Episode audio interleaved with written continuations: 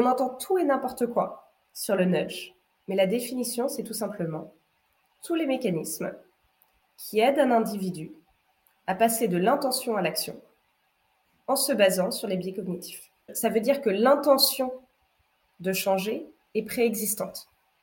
Ça, c'est hyper, hyper important. Et la deuxième partie intéressante de la définition, c'est les mécanismes basés sur les biais cognitifs. Un nudge, il faut savoir exactement sur quel biais cognitif ça joue et être capable de mesurer l'avant-après, le changement de comportement.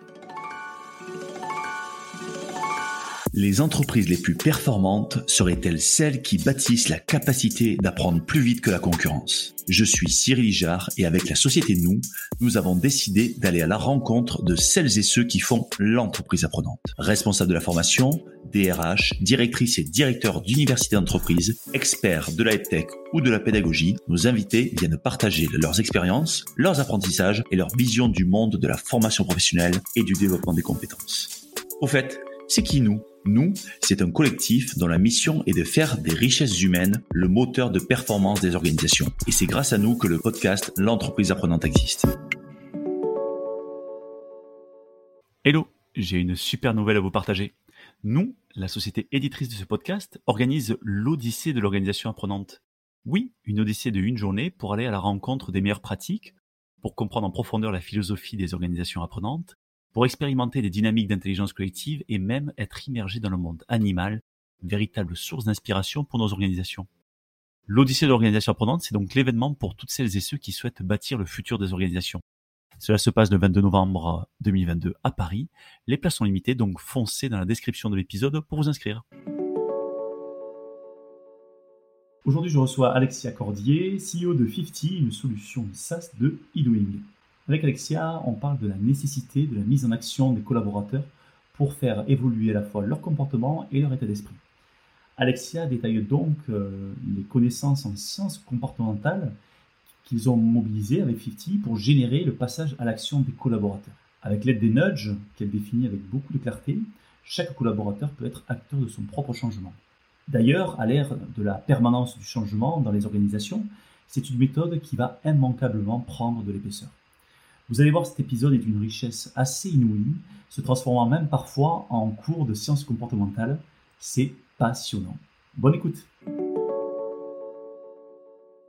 Bonjour Alexia. Bonjour Cyril. Alexia, bienvenue euh, sur le podcast de l'entreprise apprenante. Je suis très heureux de te recevoir euh, aujourd'hui euh, pour parce qu'on va parler bien sûr de 50, de, la startup que tu que tu as le plaisir euh, de diriger avec deux autres associés. Mais, euh, mais, euh, ce qui m'a intéressé dans nos, échanges pour préparer ce, podcast, c'est vraiment aussi toute la genèse de ce projet et, et tout ce qu'il y a derrière le, sujet du e-doing. Donc on va parler de tous ces sujets-là qui sont juste passionnants. mais avant ça, je vais te demander de te présenter, bien sûr, et de nous donner quelques événements clés de ton parcours. Avec grand plaisir et merci de m'inviter. écoute, si tu parles de parcours, j'ai eu au début un parcours très classique j'ai euh, grandi et fait mes études à Paris. Euh, prépa, école de commerce, euh, l'ESSEC en banlieue parisienne, stage de fin d'études chez Procter, la très belle et grosse machine américaine de grande conso, adoré la boîte, commencé à travailler là. J'ai fait quatre ans en marketing, notamment sur Pampers. Et du coup, je me voyais gravir les échelons, continuer sur ma lancée. Et en fait, au bout de ces quatre ans, il s'est passé deux choses. La première chose, c'est que je, j'ai découvert, parce qu'on ne se connaît pas encore très bien, hein, à 26, 27 ans, euh, que j'avais un biais pour l'action. Et donc c'est marrant parce qu'on va beaucoup parler d'action aujourd'hui, mais il y a un peu de moi dans la boîte. Notre slogan c'est Stop Talking, Start Doing, ou savoir c'est bien, faire c'est mieux. Ça vient aussi un peu de là. Et donc le côté euh, plus lent des grands groupes euh, notamment sur, sur, cette grande marque qui est Pampers, euh, en fait, je, je, piaffais un petit peu dans mon box. Donc là, je me suis dit, OK, euh, faut, faut, que j'aille créer quelque chose. je suis plus faite pour l'entrepreneuriat. Et il s'est passé une deuxième chose, c'est que j'avais la chance d'avoir des très très bonnes formations chez Procter, qui est une vraie organisation apprenante à l'américaine, des formations extrêmement engageantes, plein de modalités différentes. Et donc, j'étais ravie, moi, je prenais plein de notes, je prenais plein de choses, j'étais très motivée. Et la seule chose, c'est que je revenais à mon bureau et que j'arrivais pas à changer, j'arrivais pas à faire. Et, et au-delà du problème de ROI, bien sûr, pour nos clients, euh, je sais aussi ce que c'est du point de vue collaborateur. Cette frustration, on se sent même un peu nul. Et donc, même si les formations sont incroyables, on n'a pas forcément envie d'y retourner parce qu'on sait qu'on va rien en faire et qu'on va avoir du mal à changer. Donc, euh, voilà les deux déclencheurs de, l'aventure. Ok, ah, c'est intéressant comment tu formalises je pense qu'on l'a tous eu à un moment donné, euh, le fait que tu, rencontres quelque chose d'assez euh, éloquent, brillant sur une formation, sur une conférence et tout ça, et que tu te dis ouais c'est génial, j'ai appris quelque chose qui est juste, qui, m'élève, qui me, qui pourrait me transformer, et qu'ensuite tu reviens à ta condition de collaborateur et tu te dis bah, en fait non, je sais pas comment le mettre en œuvre, j'ai pas les outils, je, j'arrive pas à faire le lien, j'ai pas le temps, et c'est vrai que c'est très frustrant en fait, et, je pense que ça nous arrive à tous de faire ça, d'avoir cette, cette frustration en nous en nous disant waouh, ça a l'air de briller. Et moi, euh, je suis, je suis dans mon pauvre petit coin et j'arrive pas à faire briller cette chose-là. Donc, euh, je trouve que c'est assez, c'est assez éloquent comment tu le dis. Et donc, et, euh, je rebondis sur ce que tu dis. On, aura l'occasion, je pense, de parler de sciences comportementales, mais pendant très longtemps, on, on, se sentait individuellement nul. Et en fait, dans les 10-15 dernières années, avec l'avènement des sciences comportementales, on sait maintenant que c'est normal ça s'appelle le intention action gap, l'écart entre savoir et faire, entre l'intention et l'action. C'est dû au biais cognitif. Et donc, c'est normal. Et je pense aussi que ça déculpabilise beaucoup. Et ensuite, au-delà de la déculpabilisation, se dire comment est-ce qu'on accompagne spécifiquement la mise en action. Il y a des leviers pour ça. Et je voulais juste rebondir. Euh, ouais. Ok, trop bien. Mais de toute façon, on va en parler. Euh, effectivement. Avant ça, je vais donc te demander bah, de savoir ce qui s'est passé euh, après que tu aies, cette frustration euh, dans ton box et, bien sûr de, nous parler de 50 et de la genèse finalement de, ce, projet. Alors la genèse, tu as commencé à nous en, parler et qu'est-ce qui s'est passé ensuite? Mmh. Donc là, je pense qu'il faut revenir à ce qu'on fait. Donc nous, on édite une plateforme de e-doing. On va voir ce que c'est. mais l'important, c'est la mission. À quoi elle sert? On s'attaque en fait à la chose la plus difficile dans le learning and development et donc dans l'organisation apprenante. C'est l'adoption de nouvelles habitudes, le changement de comportement. Changer, c'est ce qui est le plus difficile.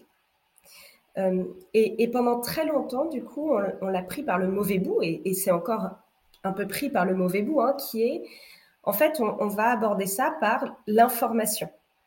Donc, on va donner plein de conseils sur comment changer, euh, qui sont généralement très engageants. Il y a eu beaucoup de progrès là-dessus. Euh, on va s'assurer que c'est bien mémorisé et puis on va espérer que le changement arrive tout seul.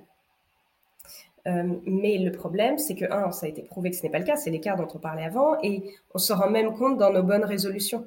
Un exemple que je prends très souvent, c'est moi, on a beau m'expliquer comment faire du sport, pourquoi c'est important, me montrer des vidéos de gens en train de courir, si ensuite on m'accompagne pas au quotidien en me disant essaye de faire ci, essaye de faire ça, avec les bons leviers, la probabilité que je ne fasse rien est de 90%. Euh, donc nous, qu'est-ce qu'on fait euh, pour répondre à cette mission du changement comportemental de la mise en action via notre plateforme de e-doing C'est comment est-ce que on va proposer des micro-actions aux collaborateurs? Extrêmement personnalisées à leur entreprise et à leur profil. Euh, ensuite, eux vont pouvoir se dire j'ai envie de l'accepter ou de les décliner. De toute façon, c'est entièrement anonyme au niveau individuel. S'ils l'acceptent, on va les aider. Par exemple, quand est-ce que vous voulez le faire? Ça augmente de 45% la probabilité de le faire. Est-ce que vous voulez une invitation dans votre agenda, vous engager auprès de quelqu'un ou pas? Tout est autour du choix. Ensuite, ils vont retourner dans la vie de tous les jours, essayer de mettre en place cette action. Donc on n'est plus du tout dans une logique de consommation de contenu, on est dans une logique d'interaction pour changer dans la vraie vie. Et puis ils vont pouvoir revenir comme une app de sport et dire j'ai réussi ou j'ai pas réussi. Et donc comme ça garder la trace de tout ce que concrètement ils arrivent à mettre en place, des habitudes qu'ils arrivent à changer. Donc je te donne deux exemples. Euh, on parle beaucoup par exemple de tout ce qui va être euh, délégation. Eh bien, il y a deux micro-actions dans la délégation qui sont donc de l'action concrète. C'est je vais euh, voir avec mes collaborateurs les emails sur lesquels j'ai plus besoin d'être en copie. Une possibilité. Une autre possibilité, je vais leur proposer de mener la réunion d'équipe hebdomadaire à tour de rôle. Euh, Troisième possibilité, euh, on essaye tous collectivement de mettre maximum de personnes en copie des emails. Donc, tu vois, nous, on a une grosse, grosse banque de micro-actions extrêmement testée sur le marché. Donc, on est capable de matcher et à l'entreprise et aux collaborateurs. Donc, c'était un petit peu pour expliquer ce que c'est que le lead même si on pourra euh, revenir un peu plus dans le détail. Ok, super, bonne introduction et ça permet effectivement de, bien poser le sujet euh, de, la, mission de 50. Donc effectivement, euh, j'aimerais en fait qu'on puisse entrer dans votre arrière-cuisine pour comprendre finalement déjà effectivement les fondamentaux, le e-doing, avant de parler de sciences comportementales. Est-ce que tu peux nous définir ce qu'est le e-doing? Oui, donc en effet, j'ai vu une petite introduction juste avant, mais il faut se dire que c'est tout simplement une plateforme qui s'intègre à l'écosystème de Learning and Development pour permettre une approche par l'action, à grande échelle, de manière systématique et mesurable. Autrement dit, c'est une plateforme qui va aider à l'adoption de nouvelles habitudes. Et elle peut s'utiliser de plein de manières différentes. Elle peut s'utiliser en conjonction avec de la connaissance. Je viens d'avoir une formation, je viens d'avoir un séminaire, comment est-ce que derrière j'assure la mise en pratique elle peut s'utiliser toute seule par elle-même. Ça va rejoindre le learning by doing. On apprend en faisant. Euh, elle peut s'utiliser parce que euh, on détecte dans les SIRH qu'un collaborateur vient de prendre un nouveau poste et donc on veut l'accompagner dans la mise en place de nouvelles habitudes. Plein de manières différentes d'être utilisées. Nos clients nous appellent un moteur de passage à l'action. L'important, c'est se dire que c'est toujours sur des compétences transverses le leadership, le management, euh, les valeurs d'entreprise, les nouvelles façons de travailler, les soft skills, parce que c'est là où il y a un vrai développement unique de l'individu. On peut se dire, moi, je me développe de telle manière, mon voisin va se développer d'une autre manière selon ses forces, euh, alors que si on appliquait ça à du process ou à de l'outil, euh, là, on n'a pas le choix de se dire, sur des micro-actions comme rentrer un, un j'ai pas le mot en français, un deal, pardon pour le franglais, dans mon CRM. Euh, non, j'ai pas envie de le faire. Donc, il y a vraiment cette notion de développement unique transverse. Et comment ça fonctionne le e-doing, tu en as parlé, c'est la conjonction des sciences comportementales et notamment de la méthode du nudge, associée à la technologie et notamment à l'IA pour pouvoir être utilisée à très grande échelle. Donc ça devient intéressant à partir de groupes de 80-100 personnes jusqu'à ensuite plusieurs milliers et dizaines de milliers de personnes. Tant qu'on est sur des petits groupes de 5-10, les sciences comportementales, elles peuvent s'utiliser sans digital. Voilà, on peut se nudger au quotidien soi-même, essayer de nudger un peu les autres. Ok, oui, donc ce qui est intéressant dans ce que tu dis, c'est que, à l'instar euh, de ton exemple sur, euh, la partie sport, effectivement, euh, le coach, le coach de sport, il va te prendre et il va te motiver, il va t'amener à passer à l'action. Ok, 1 ça va, 2 ça va, 5 ça va, mais dès que tu commences à passer à 80 ou à des milliers, un coach de sport va pas pouvoir en fait aller entraîner euh, tous ces gens-là. Donc, euh, donc je comprends, je commence à comprendre la, effectivement euh, la, la, relation. Donc tu as parlé effectivement je de. Je pense, pardon, oui, aussi qu'il y, y, a un point intéressant dans, dans ce que tu dis, c'est euh, c'est notamment le cas pour tout ce qui est, on, demande aux managers d'être manager coach. Ça, c'est possible à partir du moment où on leur demande d'avoir tous les trimestres ou même éventuellement tous les mois euh, un rendez-vous de développement professionnel avec leurs collaborateurs qui dure euh, une demi-heure à une heure selon la fréquence. Ça, c'est possible pour un manager. Ce qui n'est pas possible pour un manager, c'est tous les jours de donner ses conseils d'adaptation de, des comportements. Un manager peut pas dire à l'ensemble de son équipe tous les jours ah tiens j'aurais écrit ce mail un petit peu différemment pour avoir une meilleure communication. Euh, ah tiens j'aurais engagé de telle manière dans une réunion pour être plus inclusif ça c'est pas possible. Euh, on n'a pas un coach sportif euh, tout le temps tous les jours. Donc comment est-ce que justement le, manager coach a ce relais comportemental au quotidien pour ses collaborateurs? Et du coup ça me fait venir aussi à un deuxième point, tu as évoqué, on, évoque ensemble le mot coach. On pourrait se poser la question de pourquoi on n'appelle pas le e-doing, qui est une catégorie qui s'est développée aux États-Unis d'ailleurs euh, en même temps qu'en France et en Europe, là où nous, 50, on l'a amené, donc il y a 4-5 ans. Pourquoi on l'appelle pas coach digital? Pour moi, il y a deux raisons. Euh, la première raison, c'est que on, voit beaucoup d'outils qui se disent coach digital et en fait, on se rend compte que ça reste du, par exemple, du micro-learning. Ça va rester du savoir. Ça va être, je vais recevoir euh, tous les jours des petits conseils. C'est top, Mais c'est du learning. Recevoir des conseils, malheureusement, on va le voir en parlant des sciences comportementales, va pas m'aider à passer à l'action. Voilà. Même si c'est micro et même si c'est engageant. Ça, c'est la première chose, c'est le terme est un petit peu galvaudé. Et puis ensuite, il y a une deuxième chose, c'est qu'il y a plein de collaborateurs qui ont la chance d'avoir des coachs. Et quand on a la chance d'avoir un très bon coach, parce qu'il y a de tout, euh, c'est absolument génial.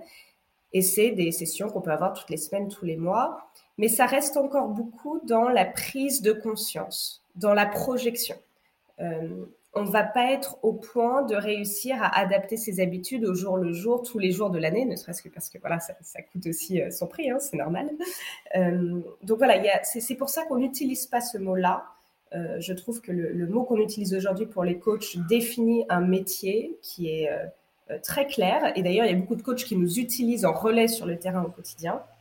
Et c'est pourquoi aussi le e-doing s'est développé avec cette appellation-là. Ok. Ce que, ce que, ce que j'en comprends, c'est que, en fait, le coaching, d'un côté, et je vais, je vais mettre euh, à dessin la formation de notre, la formation euh, euh, classique, sont parfois, et pas tout le temps, tu l'as dit, des préalables, en fait, pour venir euh, au e-doing qui permet en fait de pouvoir enclencher le comportement. C'est-à-dire euh, le coaching va permettre une prise de conscience, la formation va permettre peut-être une prise de connaissance, de compétences et ensuite le e-doing avec 50 vous vous permettre euh, la, mise en action pour pouvoir finalement transformer l'essai comme on dit chez moi. C'est un peu, un peu l'idée. alors oui et non.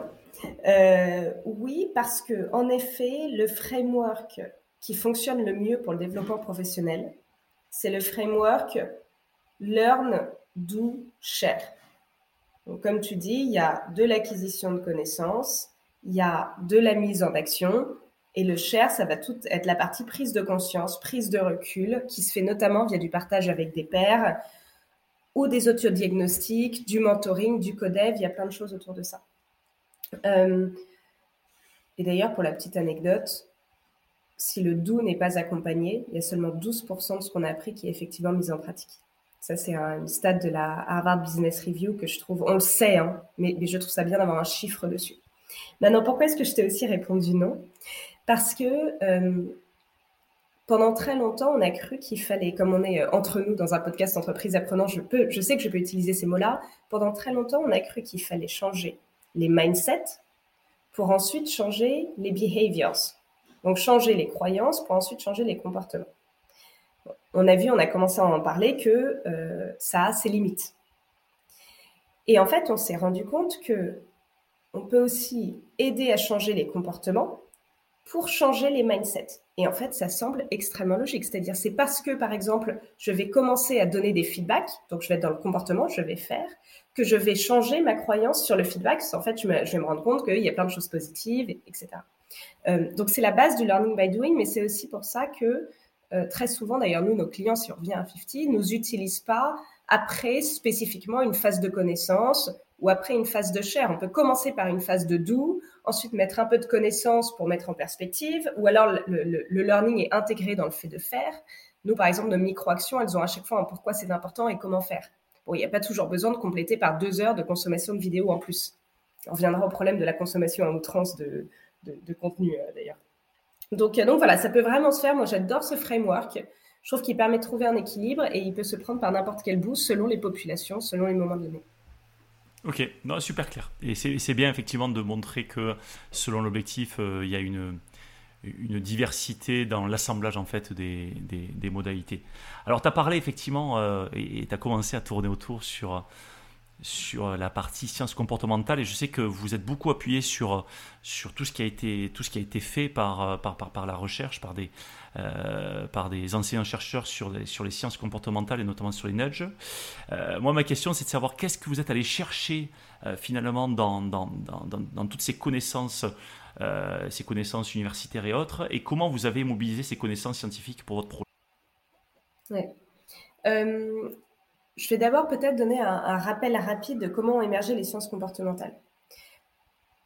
On est tous pétris historiquement de ce qu'on appelle l'économie classique, qui a été théorisée par les économistes classiques de la fin du 19e, euh, notamment Adam Smith, euh, le père de la théorie des marchés, la loi de l'offre et de la demande.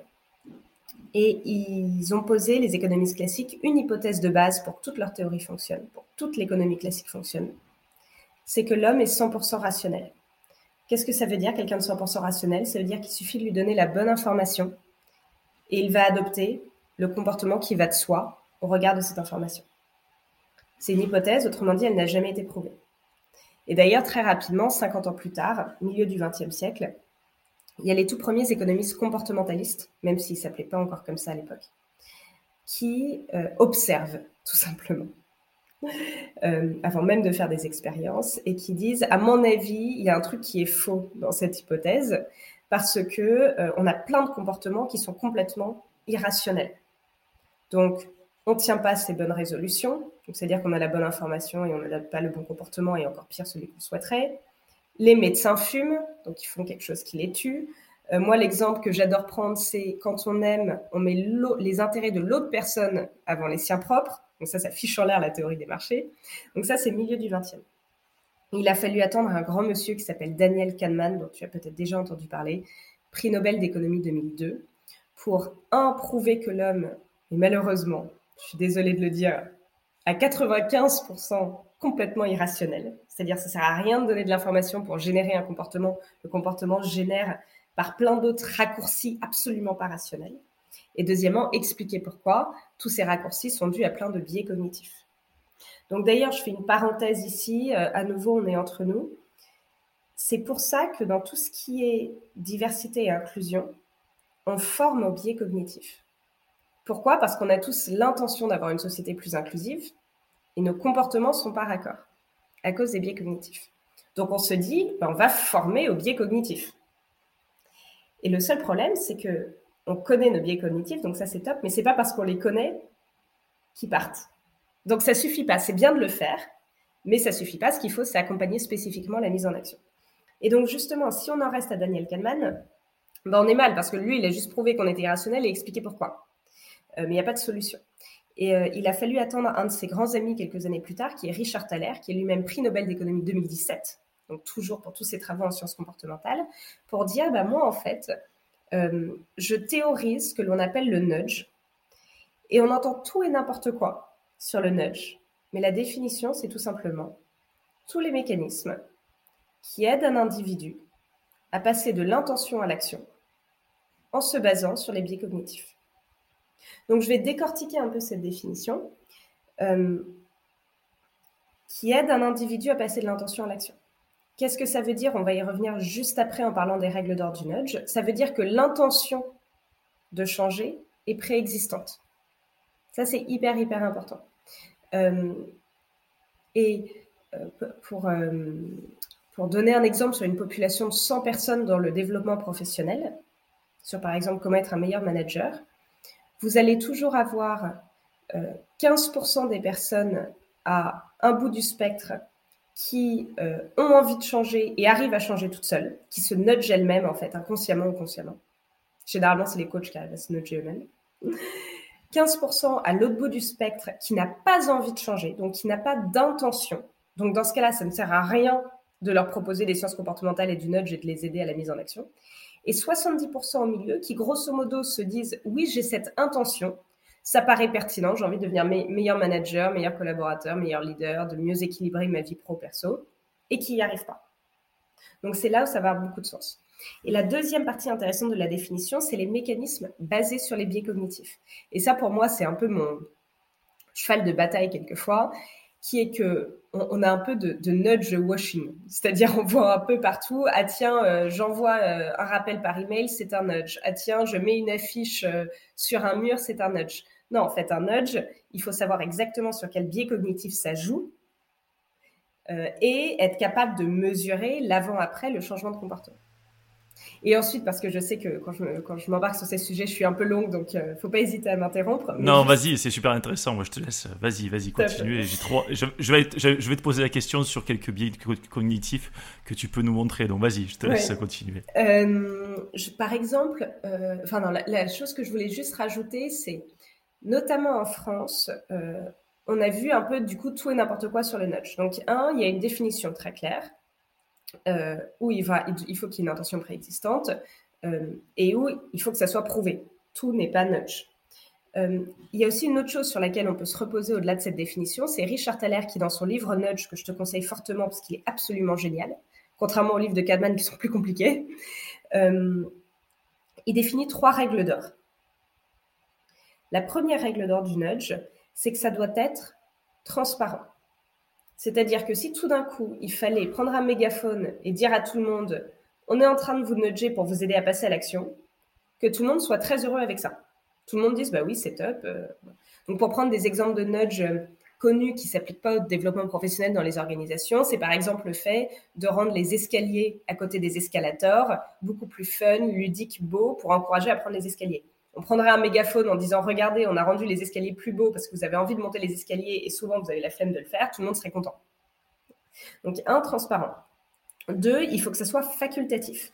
On doit pouvoir éviter de passer à l'action sans que ça nous coûte. Donc euh, là, à nouveau, par exemple, si on prend l'escalator plutôt que les escaliers, il va rien se passer. C'est bien nudge. Et pour euh, te donner un exemple par rapport à 50 ou e-doing dans les organisations, euh, ce que fait la personne sur 50 est toujours entièrement anonymisé. Donc ni manager ni RH ne peut savoir ce qui se passe au niveau individuel. Donc il n'y a pas de risque à ne pas faire l'action si on n'a pas envie de la faire. Et le troisième point, c'est qu'il faut que ça soit gagnant-gagnant. Donc gagnant pour la personne qui nudge et pour l'individu qui est nudgé. Et quelquefois, ça peut être la même personne. Hein. À nouveau, on peut se nudger soi-même. Donc ça, c'est important aussi. Et c'est pour ça d'ailleurs que toutes les notions de nudge marketing, moi, je considère que c'est un contresens. Parce que la troisième règle d'or de ces gagnants-gagnants, je suis pas sûre que ça soit gagnant pour moi euh, d'acheter quelque chose plus cher parce qu'on a appliqué sur moi le nudge du entrée milieu haut de gamme, euh, qui repose d'ailleurs euh, entre nous sur, sur le biais d'ancrage. Voilà, je voulais mettre ces trois règles d'or sur la table. Ouais, non, mais c'est super intéressant. Effectivement, je renvoie les auditeurs à ce fabuleux exemple de du, piano, euh, je crois que c'était à Amsterdam, hein, dans une sortie, c'est une bouche de métro, me semble-t-il, qui est, je pense, l'exemple consacré pour le nudge, mais comme tu l'as dit, qui effectivement euh, n'empêche pas les gens, hein, tous les gens étaient largement consentants de pouvoir, de pouvoir marcher sur, euh, sur ces, enfin, monter ces marches et pouvoir finalement faire une petite mélodie plutôt que de prendre un escalator qui lui ne faisait pas de, ne faisait pas de mélodie. Donc ça, c'était, c'est effectivement un exemple intéressant que tu illustres bien avec euh, avec euh, cette, cette théorie.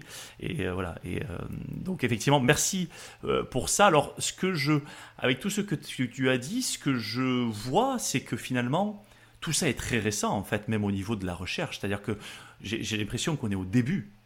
et tu vois, et que vous avez pris finalement les, des premières au début, à la fois, ça fait 50 ans qu'il y a des gens, que, des personnes ont remis en cause l'esprit de rationalité, hein, sachant que pendant ce temps, il y a plein de marketeurs depuis 80 ans qui l'ont bien remis en cause sans en faire une théorie. Euh, et, par contre, ça fait que quelques années, dizaines d'années, qu'il y a des gens qui ont vraiment théorisé la chose, qui l'ont prouvé. Donc, ce qui fait que euh, vous, êtes, vous, êtes très très proche de la, du de la, enfin, j'ai envie de dire, ouais, de la genèse de la recherche, c'est assez, c'est assez, euh, ouais, je trouve ça assez, enfin, c'est assez intéressant parce que souvent on voit que il y a des technos qui sont, qui viennent chercher des, des, des, théories qui sont beaucoup plus anciennes. Donc, euh, comment, comment vous Comment vous travaillez avec ça? C'est-à-dire que euh, vous, ça fait quand même quelques, quelques années que, que, vous êtes, que vous êtes né. je suppose que vous vous intéressez encore beaucoup à ça au quotidien. Comment vous vivez avec l'évolution de la recherche sur ces sujets-là? Ouais. Euh, tu as un, super point, qui est qu'en fait, on a eu de la chance, c'est que les sciences comportementales, donc début des années 2000, sont apparues du coup au même temps que le boom technique et notamment euh, le boom lié à savoir euh, utiliser des données via l'intelligence artificielle. Donc ça veut dire qu'on a pu en même temps euh, découvrir les sciences comportementales et très vite se dire qu'on peut les appliquer à très grande échelle en les associant à la technologie. Donc ça, c'est la beauté de la chose. Il y a des théories qui datent d'il y a 100 ans, et donc c'est que depuis 10-15 euh, ans qu'on se dit, ah ben en fait, on peut les appliquer à l'échelle. Euh, et d'ailleurs, ce que j'adore avec les sciences comportementales, c'est qu'elles ont été théorisées, prouvées, fouillées récemment. Mais la méthode des petits pas, du Kaizen euh, est quelque chose que intuitivement on sait qui fonctionne depuis très longtemps. Euh, donc comment est-ce que on, associe les sciences comportementales et la technologie? En fait, ce qu'on va faire, c'est qu'on va prendre toutes ces études, alors euh, par exemple du Stanford Behavioral Lab, mais il y a des études, des très belles études aussi qui sont faites en France. Par exemple, nous, notre première employée est une doctorante, elle est toujours chez 50, est une doctorante en sciences comportementales digitalisées. Donc on prend toutes ces recherches-là et par exemple, on va découvrir que le nudge d'implémentation d'intention fonctionne très bien. Qu'est-ce que c'est que le nudge d'implémentation d'intention? C'est tout simplement la planification. C'est le fait que si tu as envie, dans une réunion, euh, de faire quelque chose d'un peu différent, par exemple d'essayer d'intervenir dans les dix premières minutes si tu es timide. Et si on te demande, c'est quand cette réunion, donc quand est-ce que tu vas essayer de le faire? Tu vas du coup euh, nous dire, ou dire à Fifty par exemple, bah, c'est demain à 14h. Et comme tu l'auras visualisé dans ta tête, si tu ne le fais pas demain, tu seras en dissonance cognitive avec la promesse que tu te seras faite toi-même. Donc ça, c'est un biais sur lequel on, joue. Et donc c'est pour ça qu'on est capable de montrer que quand tu planifies, quand tu implémentes ton attention, c'est au moins de 45% la probabilité que tu le fasses. Donc tu vois, on a pris toutes ces, recherches sur l'implémentation d'intention et on se dit, OK, comment est-ce que ensuite on le productise, on le met dans le produit? Euh, Je te donne un autre exemple euh, avec un, biais bien connu qui est euh, le, biais du comportement moutonnier. Si j'ai une grosse transfo typiquement sur le feedback et que je vois personne faire du feedback, je vais me dire je veux surtout pas me mettre en risque. Je veux surtout pas du coup commencer à le faire. Mais si tu commences à dire, bah, en fait, la micro-action de donner un feedback constructif a été fait 50 fois, 100 fois, 150 fois, etc. Petit à petit, en fait, les personnes vont se dire, ah bah c'est bon, en fait, je ne vais pas me mettre en risque d'essayer de la faire moi aussi. Donc ça, c'est un nudge aussi qui est, qui est Donc voilà comment on le productise. Et donc comment est-ce qu'on le fait? On a bien sûr notre recherche en interne, ça c'est extrêmement important pour nous. Et puis ensuite, on a la chance d'avoir dans notre comité d'experts Olivier Siboni, qui a été un de nos tout premiers investisseurs, qui aussi nous guide sur ces sujets-là. Olivier Siboni, que tu connais peut-être, qui notamment vient d'écrire un, excellent livre avec Daniel Kahneman qui s'appelle Noise, donc qui est euh, toujours sur les sciences comportementales. Ok, alors ça m'appelle une, question, euh, euh, parce qu'on on va retourner dans, votre arrière-cuisine là, parce que ça m'appelle une, question. C'est-à-dire que finalement, ce que vous faites chez 50, c'est ouvrir la porte dans les organisations de tous les, bloqueurs, on va dire, du, changement, hein, de toutes les, les actions qui ne se font pas, de les relier en fait à, toute la roue, je sais pas si je l'appelle la roue parce qu'il me semble que sur les, les becs cognitifs, il y en a euh, au moins 80, peut-être qu'il y en a beaucoup plus. 150, hein, ça dépend des roues. voilà. Hein, il y a une roue, voilà, exactement. Il y a, des familles, hein, me semble-t-il. Euh, voilà. Vous allez chercher finalement les, les, les liaisons entre les biais cognitifs et cette action qui doit être mise en œuvre afin ensuite de proposer une micro-action avec, euh, avec des nudges qui permettent en fait le, le passage à l'action. C'est finalement ça. Je simplifie, hein, mais euh, c'est un peu ça? Non, non, j'allais même dire c'est même un peu plus simple que ça. Euh, ce que l'on va faire, c'est les trois étapes dont j'ai parlé rapidement tout à l'heure.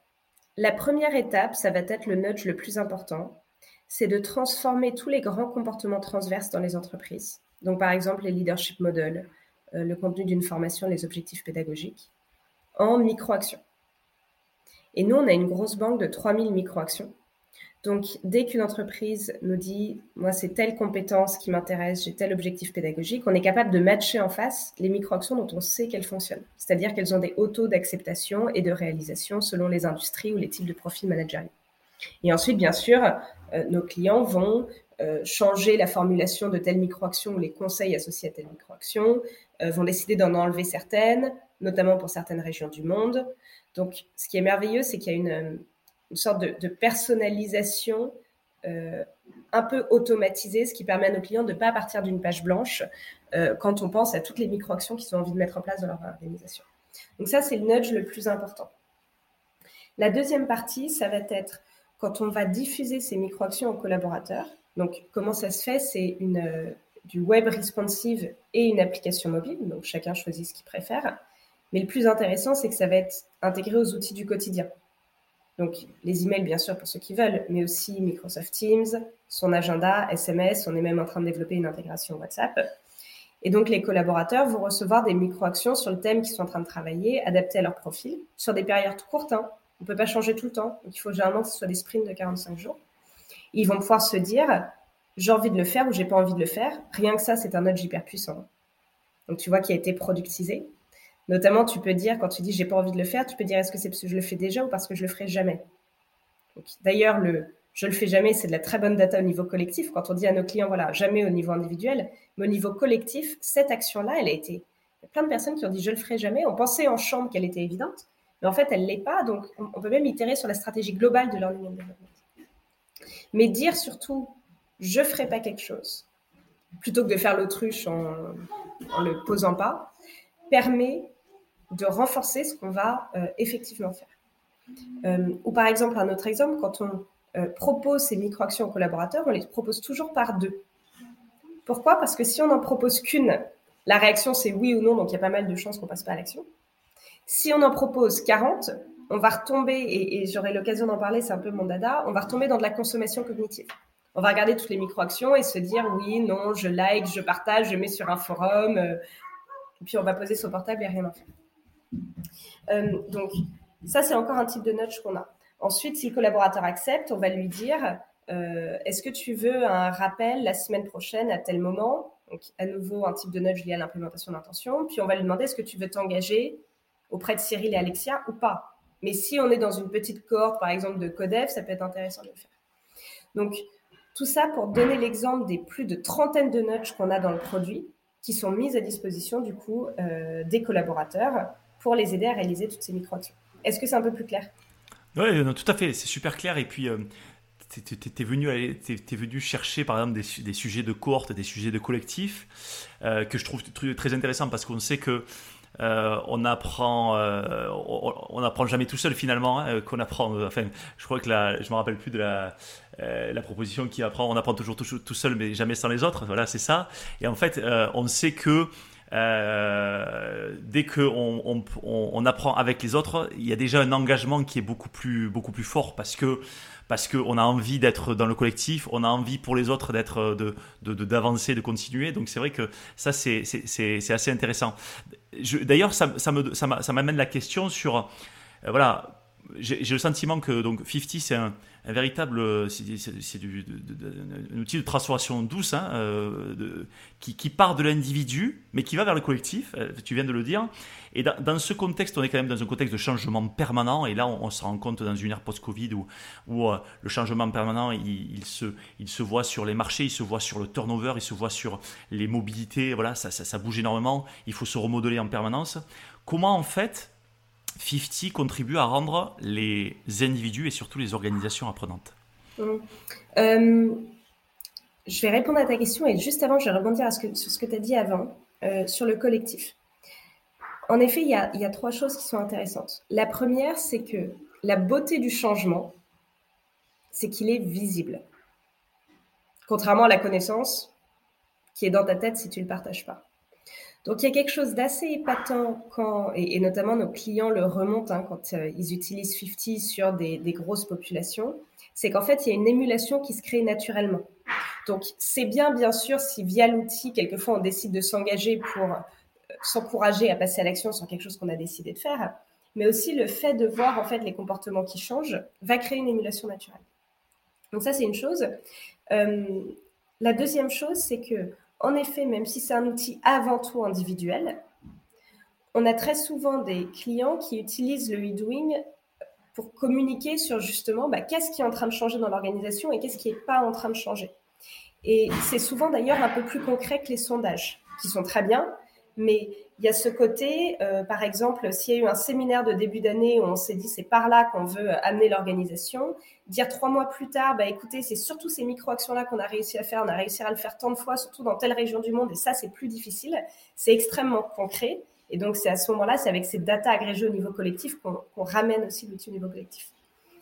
Et ensuite, la troisième chose, c'est plus une conviction personnelle, et je serais ravie d'en de, débriefer, de creuser le sujet c'est que très souvent, nous, on se demande quand nos utilisateurs, donc les collaborateurs de nos clients passent à l'action, donc on aime bien que ça soit sur des campagnes de 45 jours plusieurs fois par an, à nouveau pour délimiter le changement.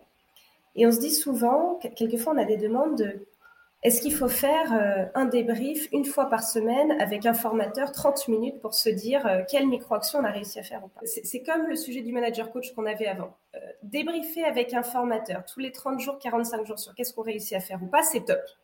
Il y a cette partie share du framework Learn, Do, Share qui est super. En revanche, débriefer toutes les semaines 30 minutes sur ce qu'on réussit à faire ou pas, un, c'est hyper lourd pour les collaborateurs finaux, il faut pas se mentir. Et puis, deuxièmement, le but, c'est quand même de développer des habitudes et d'être autonome sur ces habitudes. Donc en fait, il y a bien un moment où il faut aider à les lâcher, euh, les collaborateurs. Donc euh, euh, voilà, moi je ne suis pas forcément pour suivre le passage à l'action comme du lait sur le feu. Laissons-leur le temps de faire, d'expérimenter, débriefons de temps en temps. C'était juste pour rebondir sur cette notion de cohorte.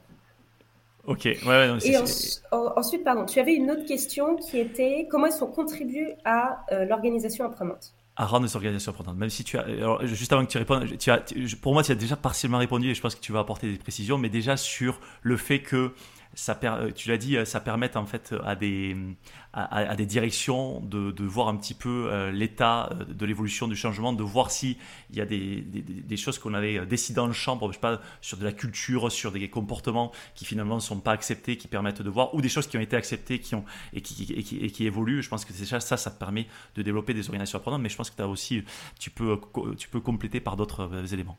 Ouais. Euh, pour revenir sur ce que tu dis, je pense qu'en effet, le plus gros point de comment est-ce que le e-doing permet l'organisation apprenante, c'est parce qu'on va permettre euh, ces choses qui sont un peu le, serpent de mer hein, du learning and development, qui sont maintenant possibles, qui est un learning by doing à grande échelle, euh, qui est l'ancrage comportemental, pas l'ancrage mémoriel, est-ce que je me souviens, mais là, c'est pas parce que je me souviens que je fais, mais l'ancrage comportement. Euh, et c'est en effet donc la mesure de ce qui change ou ce qui change pas. Et donc c'est le troisième niveau de la pyramide de Kirkpatrick qui mesure l'efficacité d'une formation, le transfert de connaissances en comportement. Donc ça, c'est certain, mais je pense qu'en effet, euh, on, en a parlé juste avant, et ça commence à être un peu, un peu connu euh, dans, dans, l'écosystème. Je pense qu'il y a aussi deux autres choses. Il y a une chose qui est, moi j'ai beaucoup de clients qui quelquefois viennent nous voir en disant, on a besoin de cette mise en action et de l'ancrage comportemental, on a besoin du ROI et donc de la mesure, mais on a aussi un problème qui est que il y a une learning fatigue. Les, collaborateurs, on aimerait bien qu'ils se forment, mais en fait, on se rend compte qu'ils en ont un peu marre. Et euh, pour moi, ça me paraît quelque chose en fait d'assez logique, qui nécessite juste un rééquilibrage. C'est qu'en fait, on leur demande de consommer en permanence. Et c'est exactement comme la société de consommation. Au bout d'un moment, on en a à outrance. Donc, même si les vidéos sont top, euh, même si les formations sont top, les autodiagnostics sont top. En fait, au bout d'un moment, on passe notre temps euh, sur une plateforme digitale ou à écouter des personnes et c'est de la consommation. Donc, il faut un peu changer le paradigme. Et moi, ce que j'aime bien avec le e-doing, c'est qu'en fait, on part dans un paradigme d'interaction. C'est-à-dire, le but, par exemple, pour nous sur 50, c'est qu'il passe le moins de temps possible sur 50 par semaine. Pourquoi? Parce qu'il n'y a rien à faire sur la plateforme. Le but, c'est de changer dans la vraie vie. Donc nous, le but, c'est de générer ces nudges, ces interactions, qui vont faire qu'on génère le « allez, j'ai envie de le faire ». Et très vite, du coup, on va mettre sur la plateforme des incitations à la déconnexion. Donc voilà, ce changement de paradigme de consommation-interaction, pour moi, me paraît très importante. Très, très important. Euh, la deuxième chose aussi qui, est importante dans, dans l'organisation apprenante, c'est euh, quelque chose de plus générationnel. C'est qu'on se rend compte depuis dix ans dans la politique, dans le bien-être, dans l'écologie, que les nouvelles générations, enfin toutes les générations d'ailleurs, mais les nouvelles générations sont particulièrement vocales, ont envie de passer de tout ce qui est grand discours, à nouveau grand conseil, grand yaka faucon, à ok, ok, ok. Mais comment est-ce que moi, individuellement, j'arrive à changer un à deux gestes par semaine pour arriver à avoir un impact à mon échelle et à le mesurer? Et donc ça, c'est extrêmement important aussi qu'on puisse euh, le, proposer aux collaborateurs dans les organisations, euh, cette approche par l'action qui est dans l'air du temps. Donc voilà, ma, j'adore les trois parties, et donc tu verras que j'ai souvent des réponses en trois parties, ça m'aide à me structurer. Ouais, on, sent, on sent effectivement que, que tu as gardé tes, années de prépa bien, bien au chaud en termes de structuration de réponse. Bon, en tout cas, trop cool, super, non, mais super intéressant. Et, c'est vrai que euh, ce que tu dis sur euh, je, m'étais jamais fait la réflexion sur un peu l'hygiène de la connaissance, tu vois, le fait que finalement on n'a on a plus d'hygiène de la connaissance parce que la connaissance est partout et qu'on est presque comme euh, pour le marketing, pour la publicité, hein, et je viens de là et, je m'en suis sorti parce que je trouvais que ça devenait dingue, c'est qu'on est totalement assailli.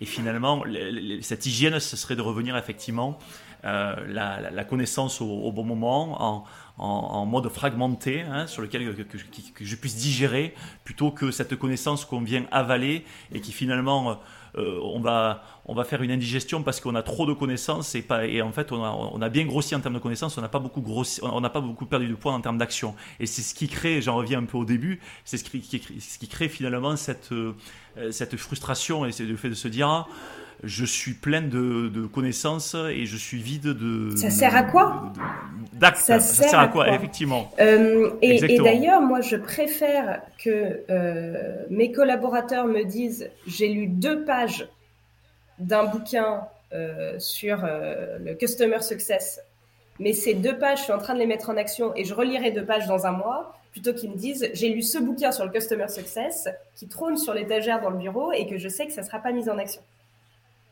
complètement d'accord avec Effectivement. Non, mais ça, ça re-questionne euh, effectivement euh, vraiment la, la façon dont euh, on doit aborder non pas le sujet de la connaissance, mais le sujet finalement de l'évolution et du changement. Et voilà, et je trouve que tu as, apporté quelques, vraiment des clés, des clés de lecture qui, qui doivent nous questionner collectivement. Alexia, j'ai une dernière question. quels sont les prochains challenges de 50 Puisque vous êtes dans cette ère où les sciences comportementales euh, évoluent, il y a des choses qui sont là depuis longtemps, des choses qui sont là depuis longtemps, les technologies évoluent, euh, voilà, vous êtes passé à l'échelle, mais vous pouvez aller encore plus loin. Voilà, c'est quoi les prochaines, les prochaines, les prochains gros challenges, les étapes que vous souhaitez aller franchir? Bah, Moi, c'est avant tout au service de notre mission. Ensuite, je pourrais parler des étapes plus business, surtout qu'on vient de faire notre deuxième levée de fonds, donc euh, j'en parle pas mal en ce moment. Mais sur la partie mission produit, je pense que nous, on a la chance d'avoir amener le e-doing en France. Euh, on est leader de la catégorie qui est en train de se structurer. Maintenant, j'ai envie d'aller plus loin et vraiment qu'on aide les clients dans leur stratégie de learning and development avec plusieurs axes qui est comment est-ce que j'ai des KPI de changement comportemental, d'impact du coup. Aujourd'hui, les KPI que j'ai, c'est combien de temps ils ont appris euh, les taux de complétion. Donc en fait, c'est un KPI de moyen d'outil et pas un KPI de fin de changement. Donc comment est-ce que petit à petit, on arrive à utiliser des KPI de nombre de, micro-actions réalisées, d'habitudes créées? Euh, Il y a une autre chose aussi sur tout ce que tu appelais l'hygiène de la décision. Comment est-ce qu'on aide nos clients à équilibrer dans ce framework Learn, Do, Share? Euh, Et ensuite, il y a une troisième chose euh, qui est comment est-ce qu'on allège leur quotidien. Euh, qu'est-ce que je veux dire par là Qui est que moi, je suis une, fervente adepte de ne pas déployer des choses euh, sur 100 000 personnes en envoyant plein d'emails. Je suis une adepte de quand on propose quelque chose à quelqu'un, cette personne sait pourquoi on lui propose. Donc, ça veut dire trouver le bon moment pour la personne. Aujourd'hui, c'est en partie fait à la main c'est-à-dire euh, nos clients qui disent euh, bon bah voilà, je sais que euh, tel batch vient de passer manager, on va aider à adopter des nouvelles habitudes managériales.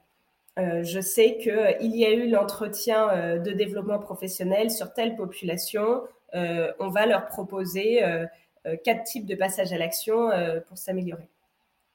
De plus en plus, ce qu'on est en train de faire, c'est pouvoir s'intégrer au SIRH pour pouvoir détecter, ah tiens, euh, telle personne vient euh, de faire un e-learning, on va l'aider à passer à l'action. Donc c'est 50 automatiquement qui peut le proposer. Telle personne vient de passer manager, on peut lui proposer de passer à l'action.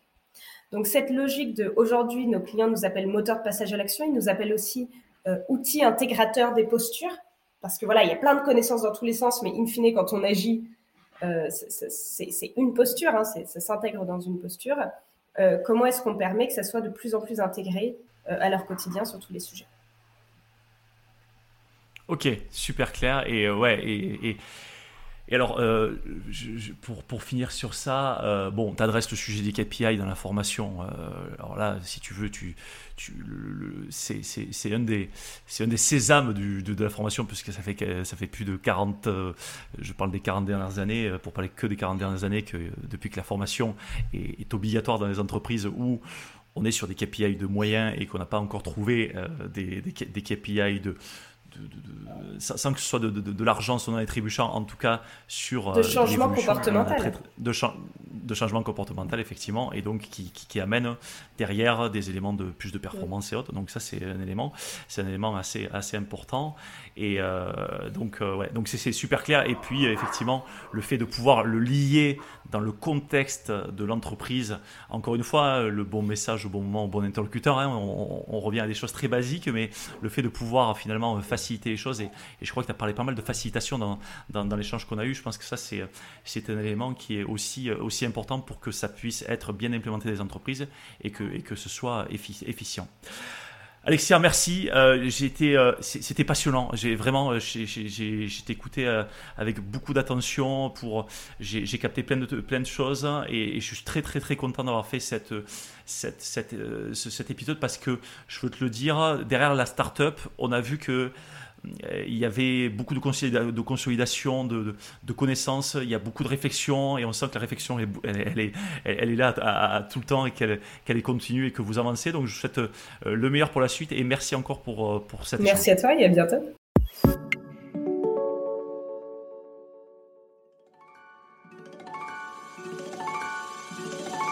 Attendez, attendez, ne partez pas si vite. Vous avez aimé cet épisode? Dites-nous-le en laissant un commentaire, en le partageant auprès de vos collègues ou sur les réseaux sociaux et en laissant 5 étoiles sur Apple Podcast. Cela nous aide vraiment à faire connaître le podcast et nous motive à produire de nouveaux épisodes.